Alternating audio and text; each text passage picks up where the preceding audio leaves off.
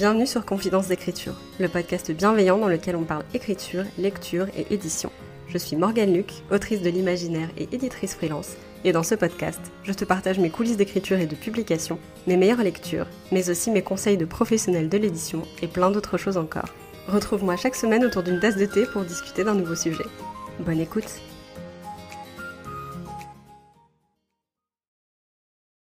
Hello et bienvenue sur ce nouvel épisode du podcast. J'espère que vous allez bien et j'espère que vos projets créatifs se portent bien. Aujourd'hui, on se retrouve pour un nouvel épisode. Un nouvel épisode solo, c'est d'ailleurs la première fois que je reprends le micro depuis bien trois semaines, peut-être même un mois en fait carrément, puisque comme vous l'avez peut-être remarqué si vous avez écouté les épisodes des semaines précédentes, je vous ai sorti trois interviews qui avaient été donc préenregistrées avant mon départ au Japon. Donc voilà, là je reviens de deux semaines de vacances au Japon. Je suis claquée, ça ne s'entend normalement pas dans ma voix, mais alors autant vous dire que les cernes sous mes yeux sont bien là. mais c'était une expérience absolument formidable. Et du coup, bah, je suis super contente de revenir aujourd'hui, de prendre le micro à nouveau pour discuter un petit peu avec vous. Ça m'avait manqué, mine de rien. En fait, j'aime beaucoup le podcast, j'adore en écouter et j'aime aussi produire le mien. Donc, euh, je suis quand même plutôt contente d'être de retour euh, sur ce format et de pouvoir un peu euh, bah, blablater avec vous. Aujourd'hui, on se retrouve pour discuter d'un sujet qui a soulevé pas mal de questions quand j'en ai parlé sur le podcast et aussi sur Instagram. Donc ça va concerner euh, le fait que j'envoie euh, Frontières numériques à des maisons d'édition dans le but de le publier en édition traditionnelle. Si jamais vous n'avez pas écouté cet épisode du podcast dans lequel je fais une update là-dessus, n'hésitez pas. Et si jamais vous n'avez pas envie d'écouter un épisode de podcast entier sur le sujet, c'est ok aussi. Il y a un post Instagram sur mon compte qui s'appelle euh, J'ai changé d'avis sur l'auto-édition que vous pouvez retrouver pour voir un petit peu rapidement mon cheminement de pensée par rapport à ça et la décision que j'ai prise de présenter Frontières numériques en édition euh, traditionnelle.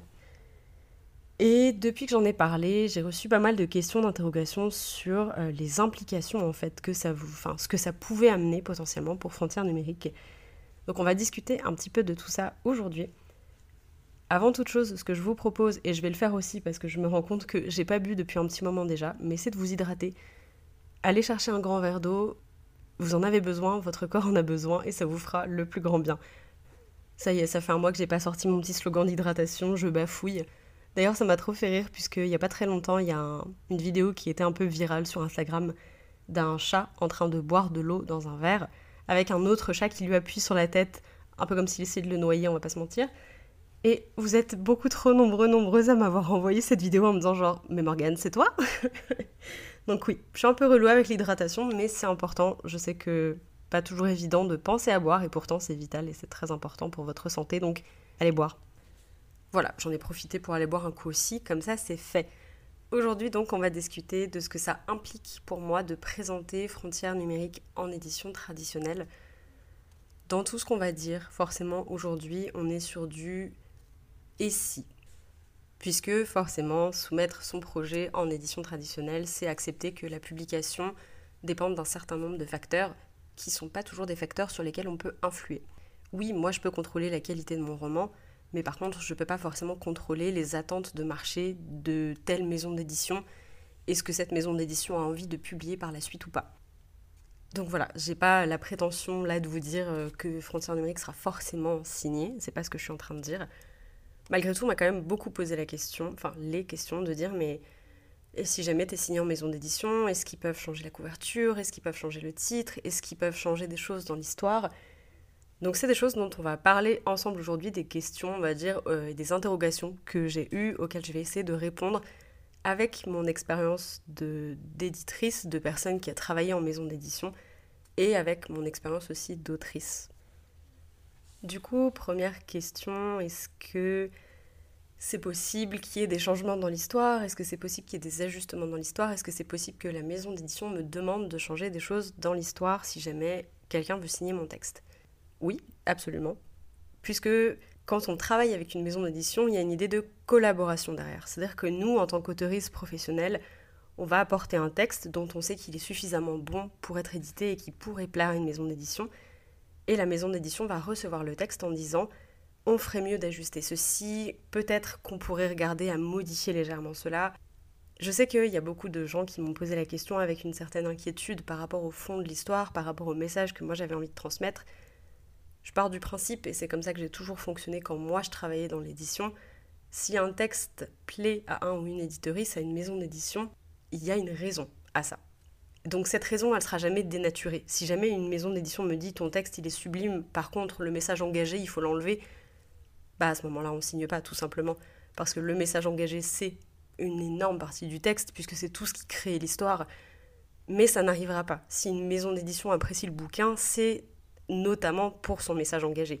Donc les changements qui vont être faits seront des ajustements sûrement de plus petite envergure, Évidemment, il y aura un travail éditorial à refaire, évidemment, il y aura sûrement des petits ajustements dans l'histoire à faire, des propositions de changement, des pistes d'exploration aussi, parce que c'est complètement possible qu'on me dise ça c'est hyper intéressant mais tu l'as très peu creusé, est-ce que tu penses que tu pourrais intégrer quelque chose autour de ça ou est-ce que c'est trop? Enfin voilà. En fait, il y a tellement de choses qui peuvent venir d'une collaboration avec un ou une professionnelle de, de l'édition que là tout de suite je trouve absolument fascinant et c'est une porte euh, que je m'ouvre et que jusque-là je n'avais pas osé ouvrir aussi, à savoir que Frontières numériques c'est un texte qui est très cher à mon cœur, émotionnellement j'y ai mis beaucoup de moi, forcément, je pense qu'on est beaucoup d'autoristes dans ce cas-là, mais il faut savoir aussi que les thématiques que ce roman porte sont des thématiques un peu cri du cœur, c'est vraiment un truc que j'avais besoin de crier, vraiment une émotion que j'avais besoin de sortir de moi, qui fait que pendant un moment, pendant la phase d'ailleurs de, bêta lecture l'année dernière, j'ai eu peur de ne pas arriver à prendre la critique sur ce livre tellement il est cher à mon cœur. Maintenant, j'ai l'impression d'avoir un meilleur recul émotionnel sur ce projet. Forcément, ça fait déjà un petit moment qu'il est sorti, ça fait un petit moment que je travaille plus dessus. Et je sens que je suis prête à avoir l'opinion d'autres personnes dessus et d'autres personnes professionnelles pour une collaboration professionnelle et une publication euh, en maison d'édition. Donc je ne suis pas fermée euh, au travail éditorial, bien sûr que non. Je ne suis pas fermée à des propositions d'ajustement de la part d'une EME. Je suis assez ouverte là-dessus et je pense que j'ai envie aussi d'avoir des professionnels à mes côtés pour me pousser dans mes retranchements.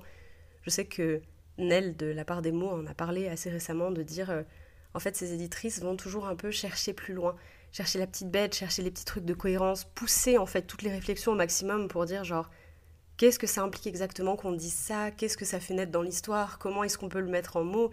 Est-ce qu'il n'y a pas quelque chose à creuser de ce côté-là? Et en fait, c'est un truc que moi j'adore faire du côté de l'édition, du côté de mon taf d'éditrice, que je faisais quand j'étais en maison d'édition. Et c'est quelque chose que maintenant, avec le recul, j'aimerais aussi beaucoup pouvoir euh, expérimenter avec des professionnels d'une maison d'édition. Donc pour répondre à la question, le message de l'histoire, les personnages et tout ça, ça, ça changera pas puisque ça fait partie des choses que je veux raconter avec cette histoire. Et retirer certains éléments de l'histoire ne ferait pas sens, en fait, tout simplement. Mais je suis pas fermée non plus à certains, certaines réflexions, à certaines propositions. Par exemple, on m'a déjà dit, ouais, j'aurais aimé tellement plus de descriptions parce que tu as une bonne manière de décrire l'univers, mais à des moments, ça m'a manqué. Il faut savoir que moi, j'aime beaucoup les descriptions, mais j'ai aussi une imagination très visuelle, donc en fait, je décris pas toujours tout parce que je pars du principe que moi je vois la scène. Mais il y a plein de gens qui voient pas la scène et qui ont besoin d'un petit peu plus pour plonger vraiment dans l'univers.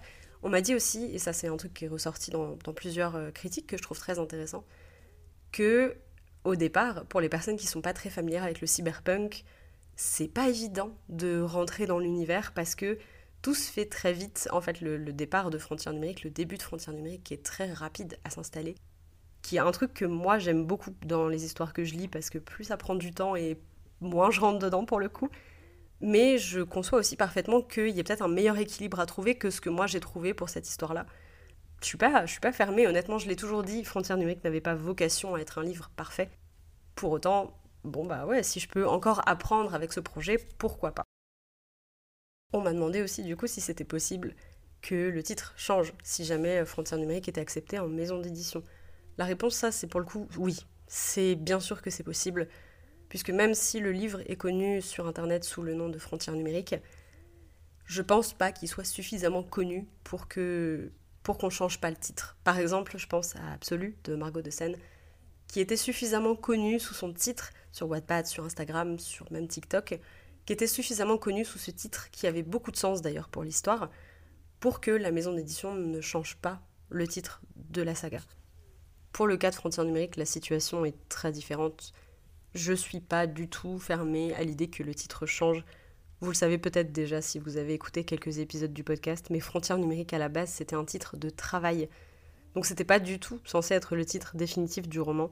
Sauf qu'il s'est avéré que quand j'ai commencé euh, à brainstormer un titre, pendant six mois, j'ai jamais réussi à trouver quelque chose qui sonnait mieux, qui correspondait mieux, qui plaisait autant. Et c'est vrai que malgré tout, euh, j'en avais quand même suffisamment parlé sur Insta sous ce nom-là pour qu'au moment de la campagne Ulule, quand j'ai commencé à dire que je cherchais le titre définitif, les gens paniquent en me disant Waouh, mais attends, c'est pas le titre définitif, enfin, comment il va s'appeler du coup? Et j'ai été incapable de répondre à cette question. Et quand j'ai annoncé que finalement il s'appellerait bien Frontières numériques, c'était rassurant pour certaines personnes qui suivaient l'aventure depuis le début de pouvoir se raccrocher à ce titre-là. Malgré tout, je l'ai toujours dit, je suis pas insatisfaite du titre Frontières numériques, ça me dérange pas. Mais il pourrait très bien changer de nom et c'est pas quelque chose qui me poserait problème du tout. Et pour ce qui est question de la couverture, qui est aussi une question qu'on m'a posée, je sais que beaucoup de personnes trouvent la couverture très jolie, ce qui me fait énormément plaisir puisque j'avais cette idée de couverture depuis un moment dans la tête et Déborah a été incroyable sur le travail de réalisation qu'elle a fait, donc l'illustratrice qui a réalisé la couverture. Il se pourrait néanmoins évidemment que la couverture de Frontières numériques change si jamais il est accepté en maison d'édition. Quand j'ai fait mes dossiers de soumission, quand je fais d'ailleurs mes dossiers de soumission, parce que je suis toujours en train d'en faire, euh, il est vrai que je mets la couverture dans le dossier pour un élément de visuel en plus, parce qu'elle a été tellement réfléchie par rapport au genre et à l'ambiance de l'histoire que ce serait un peu bête de ne pas présenter ce visuel qui est en ma possession. Néanmoins, il se peut évidemment que la maison d'édition ait une certaine ligne pour ses couvertures et un certain public qui préfère d'autres types de couvertures. Après, c'est une question de marché. Pour le coup, moi, je l'ai lancé comme ça parce que c'est ce que je voyais pour cette couve et c'est ce que j'envisageais. Je trouvais qu'elle était commercialement plutôt ok.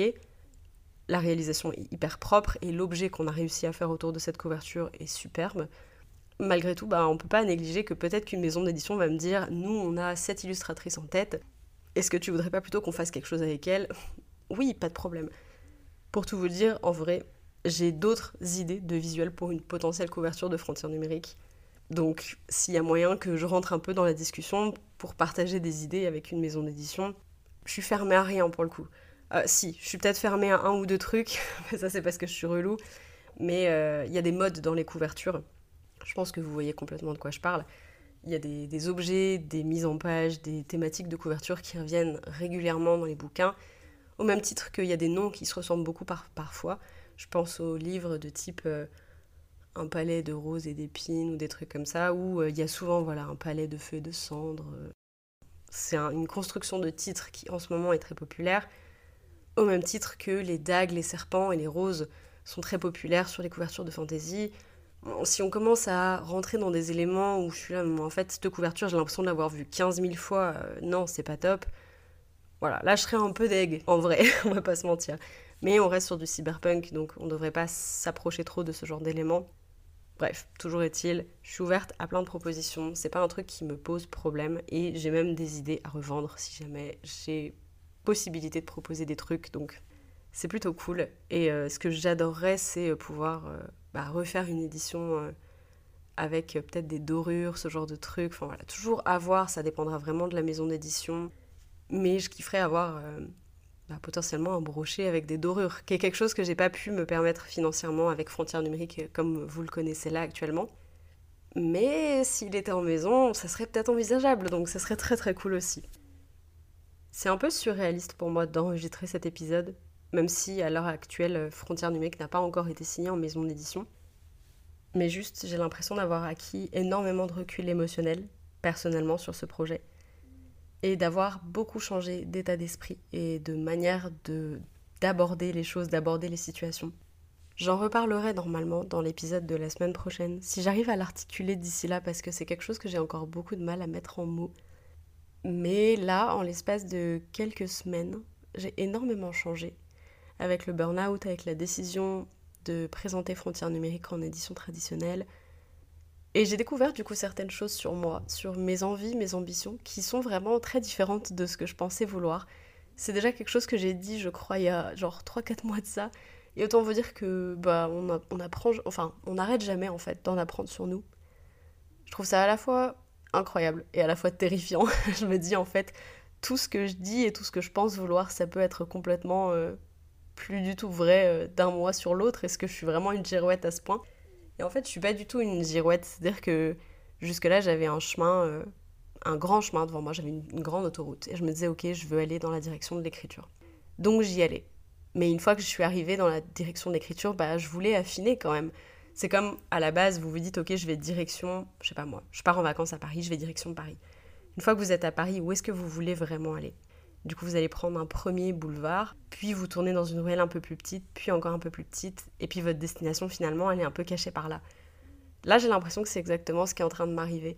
J'avais la grande destination en tête, et puis après, bah, il a fallu affiner. Donc j'ai testé des rues, j'ai testé des boulevards, puis à chaque fois, je me disais, bah, c'est joli, mais c'est pas exactement ça.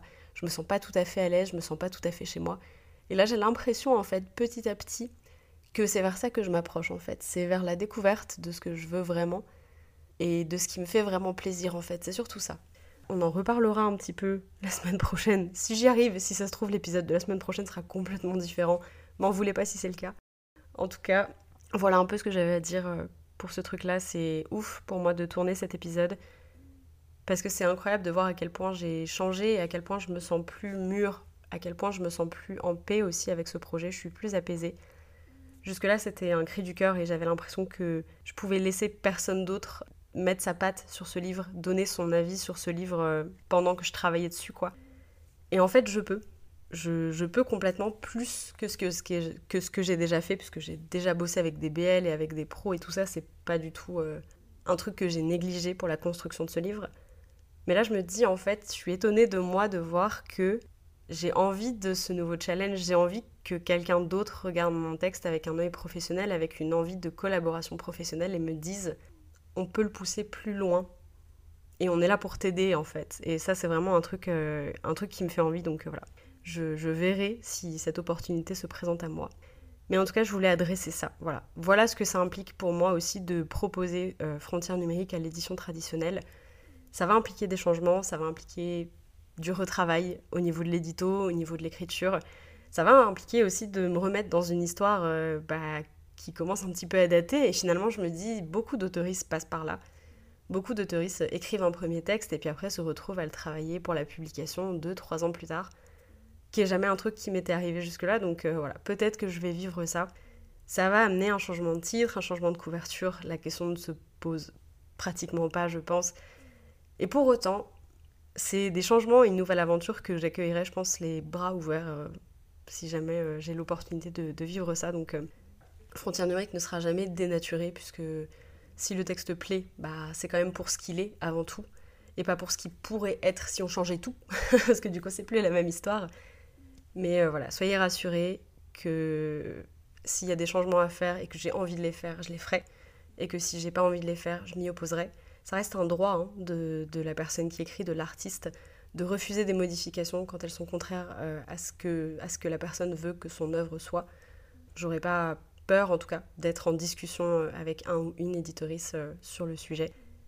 Et je suis très apaisée et voilà, je suis, prête, en tout cas, quoi que le futur me réserve pour cette histoire, je suis prête. Si jamais c'est une de vos angoisses, le fait de présenter votre manuscrit à une maison d'édition et que l'AME vous oblige à changer des trucs que vous n'avez pas envie de changer, sachez que euh, vous êtes en droit de refuser certaines modifications sur votre texte. On vous impose jamais rien, en tout cas dans une maison d'édition où vous nouez des relations de travail de confiance, où vous savez ce que vous apportez sur la table et où vous savez ce que l'éditoriste peut vous apporter en retour. Dans des relations qui se construisent dans la confiance, vous n'êtes obligé de rien vous gardez vos droits sur le texte en tant qu'artiste, en tant que créatrice de l'histoire, et vous avez le droit moral de dire je ne veux pas faire ce changement parce que je pense qu'il ne correspond pas à ce que je veux dire avec ce texte. C'est aussi un de vos droits. On fera jamais des changements dans votre dos et si jamais on le fait, c'est illégal. Donc vous pouvez absolument porter plainte, même si ça fait bien chier, on est d'accord. Mais en fait, les professionnels qui savent faire leur travail et qui sont des gens respectables ne feront jamais ça dans votre dos dans une relation de confiance, tout est une histoire de discussion. Je me ferme pas à la discussion et j'espère que vous vous fermez pas non plus à la discussion parce qu'on sait jamais ce qui peut en sortir. Des fois, il en sort de très belles choses et des fois, il en ressort juste une certitude qu'on prend la bonne décision pour son texte. Et ça, c'est ok aussi. Donc voilà, sur ce, euh, moi je vais vous laisser, je vais retourner regarder Bungo Stray Dog. Merci beaucoup de m'avoir écouté, on se retrouve la semaine pro pour un nouvel épisode. En attendant, je vous dis bonne écriture.